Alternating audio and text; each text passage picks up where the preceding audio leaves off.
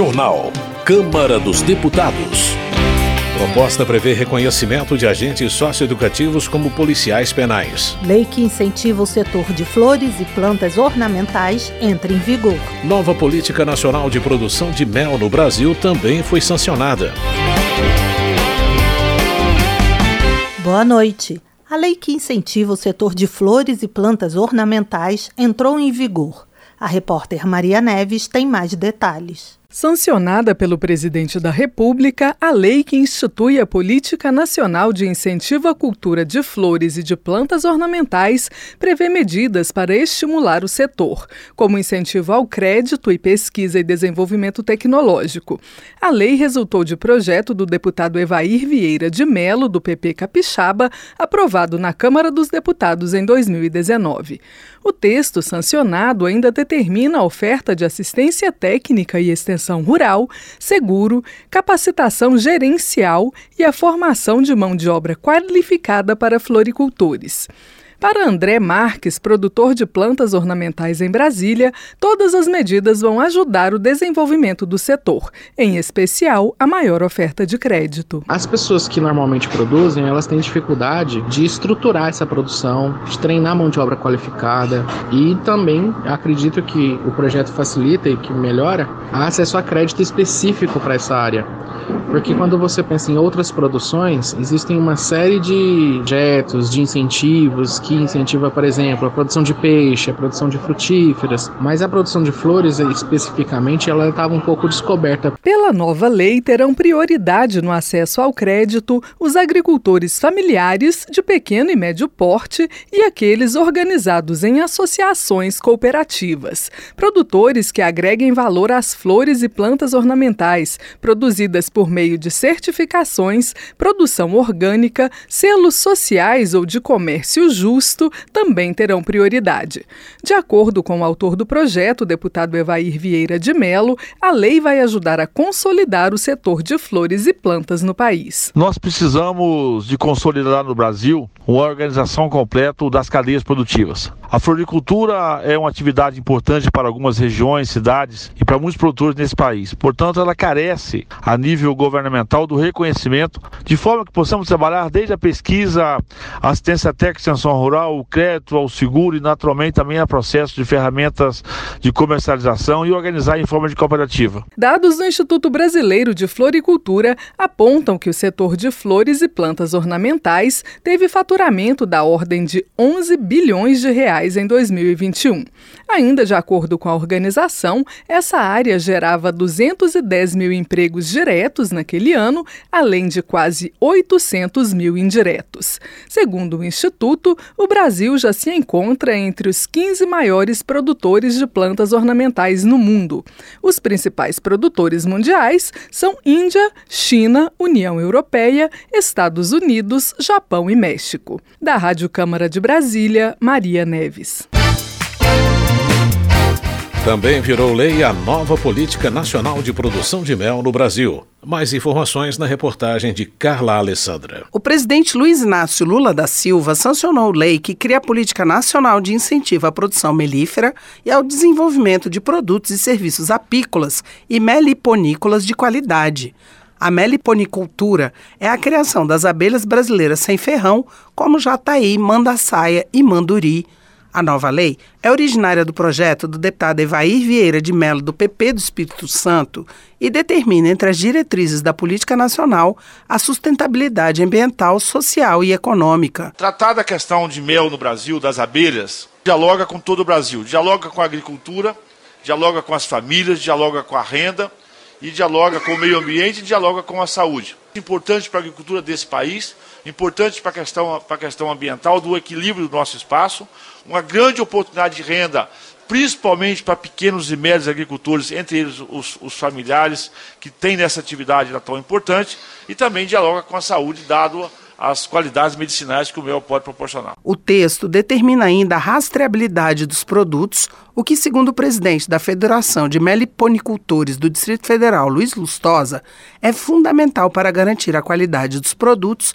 vendidos no país. E ter, em primeiro lugar, a maior fiscalização contra o mel clandestino, né? principalmente isso que não são mel, eles são produtos de mel, com sabor mel, né? e isso é muito delicado.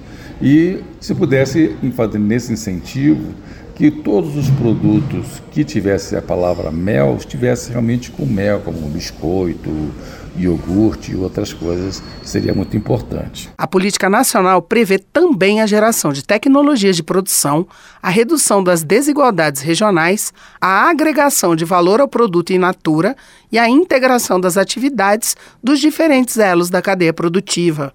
Para garantir a execução das diretrizes, o texto prevê instrumentos como crédito rural, com prioridade para agricultores familiares, mini, pequenos e médios produtores rurais, assim como os produtores organizados em associações, cooperativas ou arranjos produtivos locais que agreguem valor a produtos apícolas e meliponícolas. Na Rádio Câmara de Brasília, Carla Alessandra. Desenvolvimento Regional. Célia Chacriabá, do PSOL, celebra os 166 anos da cidade de Montes Claros, em Minas Gerais.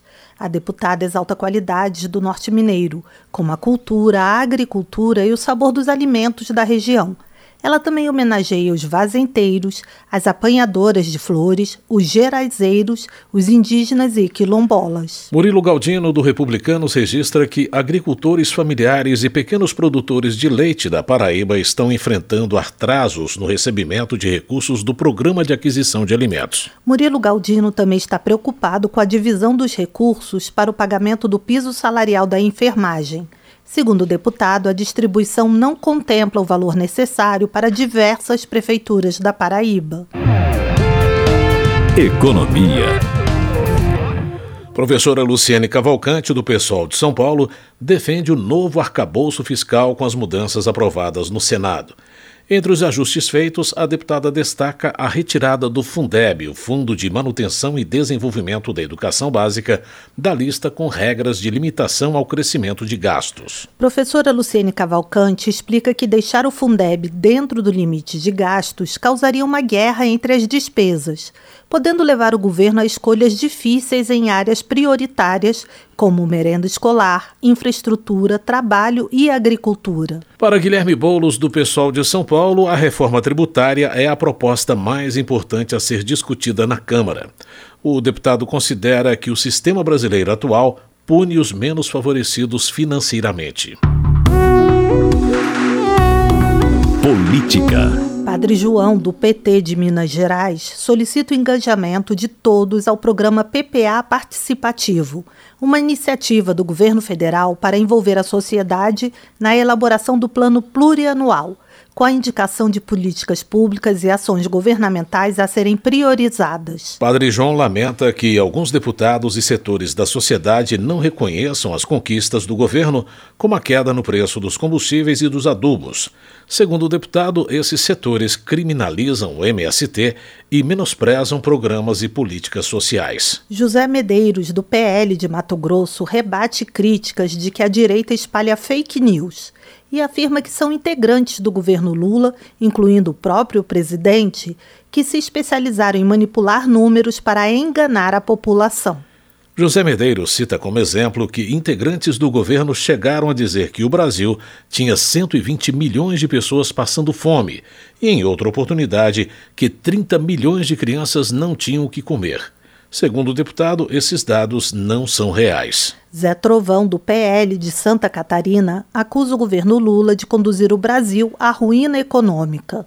O deputado alega que o governo anterior deixou um superávit financeiro de 57 bilhões de reais. Segurança Pública. Agentes socioeducativos pediram aos deputados que aprovem a proposta que reconhece a categoria como polícia penal. O assunto foi tema de uma audiência pública na Comissão de Segurança da Câmara, como informa a repórter Lara Reich. A proposta cria corpos de segurança socioeducativa para realizar as atividades de segurança nos estabelecimentos de adolescentes infratores. O assunto foi debatido pela Comissão de Segurança Pública, onde o presidente, deputado Sanderson, do PL do Rio Grande do Sul, explicou que, caso a proposta seja aprovada, esses profissionais serão classificados como policiais penais, o que não acontece hoje. Sabemos que há alguma resistência. Muitos acham ainda que um jovem de 17 anos não tem consciência daquilo que faz e que não pode ser responsabilizado penalmente. Eu penso já totalmente o contrário, inclusive sou favorável à diminuição da maioridade penal para 16 anos. A proposta muda a Constituição. O texto já foi aprovado pela Comissão de Constituição e Justiça e aguarda a criação de uma comissão especial. Presidente do Sindicato dos Servidores do Departamento Geral de Ações Socioeducativas do Rio de Janeiro, João Luiz Rodrigues, destacou que diversos agentes socioeducativos morrem em serviço e ele acredita que a proposta em discussão na Câmara pode ajudar a protegê-los. Na visão dele, a única coisa que diferencia o sistema socioeducativo do sistema penal é a legislação o primeiro regido pelo Estatuto da Criança e do Adolescente, o segundo pelo Código Penal. Ele defende que os internos sejam tratados da mesma forma que os criminosos. O sistema é tratado com eufemismo. O menor não é preso, ele é apreendido, ele não está em cela, ele está num alojamento. Tudo que trata da legislação menorista, ela é feita de forma abrandada. Só que as vítimas que morrem, o cidadão que morre num assalto, ele não morre de forma análoga ele morre de verdade. A defensora pública do Espírito Santo, Adriana Pérez dos Santos, defendeu medidas para a valorização e proteção dos agentes, como remuneração adequada e garantia de segurança dentro e fora do trabalho. Mas, para ela, tratar esses profissionais como agentes de segurança pública desvirtuaria o sistema socioeducativo. Acima de tudo, o agente socioeducativo, como todos os outros servidores que integram o sistema socioeducativo, desempenham funções tão importantes que vão além da segurança, porque o agente socioeducativo é, acima de tudo, também um componente importante nos aspectos sociopedagógicos das medidas. Outros agentes socioeducativos presentes no debate disseram que as normas protetivas para eles não são aplicadas na prática. A deputada delegada Ione do Avante de Minas Gerais defendeu o porte de arma de fogo pelos agentes socioeducativos. Ela afirmou que muitos adolescentes cometem infrações portando armas e não são menos perigosos do que os maiores de 18 anos.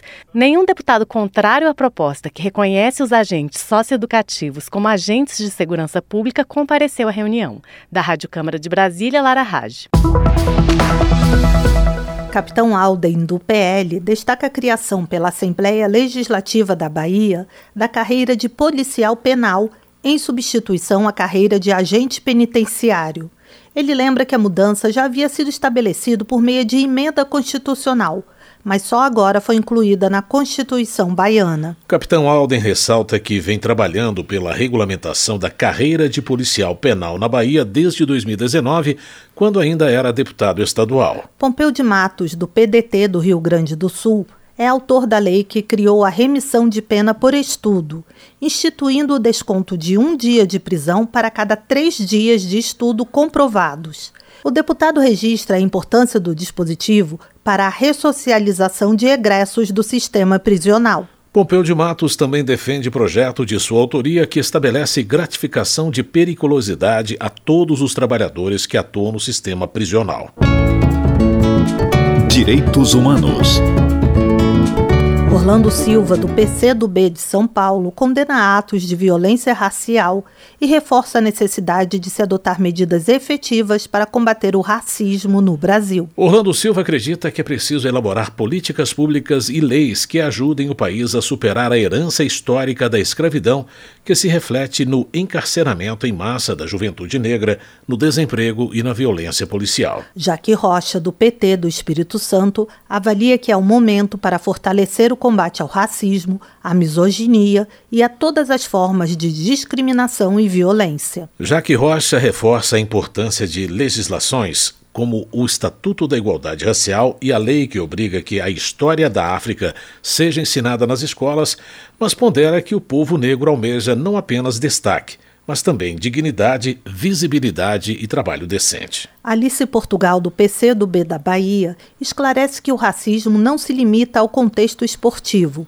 mas ocorre na sociedade como um todo, demonstrando a necessidade de punição jurídica e de um combate efetivo por meio da educação. Alice Portugal acrescenta que aposta no esporte como ferramenta de inclusão social e que vai viabilizar recursos por meio de emendas parlamentares para a construção de equipamentos esportivos e projetos sociais que atraiam os jovens para o esporte. Rodrigo Gambale, do Podemos de São Paulo, propõe a instalação de câmeras de segurança em estádios e ginásios esportivos profissionais. Ele acredita que o monitoramento total desses locais pode ajudar no reconhecimento de criminosos e na prevenção de casos de racismo e violência. Saúde.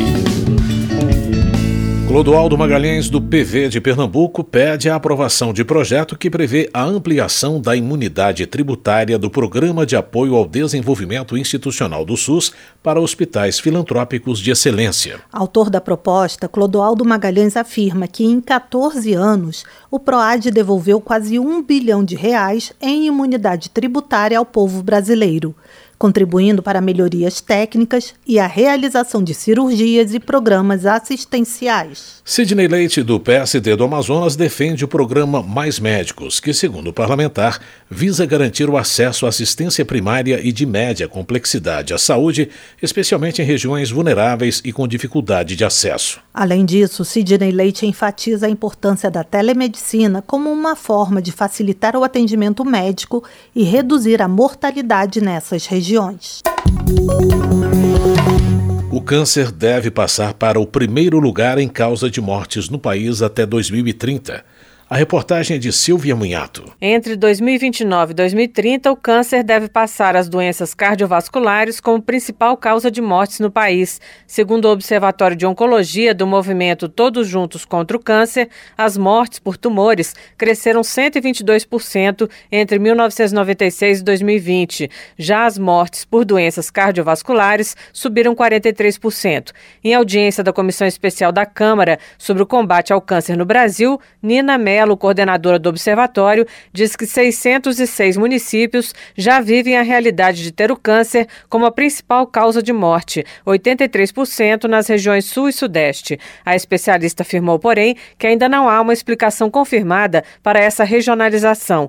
Nina disse que a maior incidência nessas regiões pode estar ligada a uma maior frequência de diagnósticos até o momento da morte. E a falta de diagnósticos, por outro lado, deve ser a explicação para uma queda de 26% verificada na região norte entre 2015 e 2020. Em relação aos custos para o tratamento do câncer no Sistema Único de Saúde, Nina Mello afirmou que eles são mais altos no norte e nordeste. Eles ficam em primeiro lugar porque eles têm o maior número, a maior porcentagem de estadiamento tardio quando eles são diagnosticados. Já é sabido que o tratamento, o custo do tratamento do câncer aumenta nos diagnósticos mais avançados. As desigualdades regionais também aparecem nos tempos médios para diagnóstico do câncer e início do tratamento. Pela lei, o primeiro prazo é de 30 dias e o segundo de 60 dias. No país, o tempo médio foi de 36 dias para diagnóstico do câncer de mama em 2020, mas em Sergipe foi de 94 dias.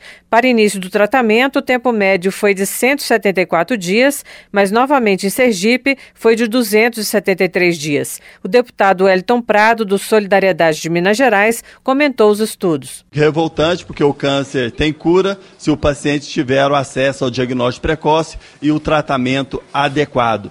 Temos cidades em que o câncer atingiu 40% das mortes. Segundo Renata Maciel, chefe da Divisão de Detecção Precoce do Instituto Nacional de Câncer, as diferenças regionais também estão ligadas a estilos de vida. Estudo de 2019 mostra que entre as regiões, a Sul é a que mais consome alimentos ultraprocessados, enquanto o Nordeste tem o menor consumo. Outros fatores de risco seriam bebidas alcoólicas, fumo e sedentarismo. A representante do Conselho Nacional Nacional de Secretarias Municipais de Saúde, Sayonara de Oliveira, diz que as carências do sistema público são conhecidas, como falta de estruturas e equipamentos e até de profissionais especializados. Representando o Ministério da Saúde, Patrícia dos Santos diz que o governo trabalha para investir em novos centros de diagnóstico de câncer dentro do orçamento de 2024. Ela disse ainda que está sendo feita uma recomposição do teto financeiro dos serviços de alta complexidade. Da Rádio Câmara de Brasília, Silvia Minhato. Termina aqui o Jornal Câmara dos Deputados, com trabalhos técnicos de Milton Santos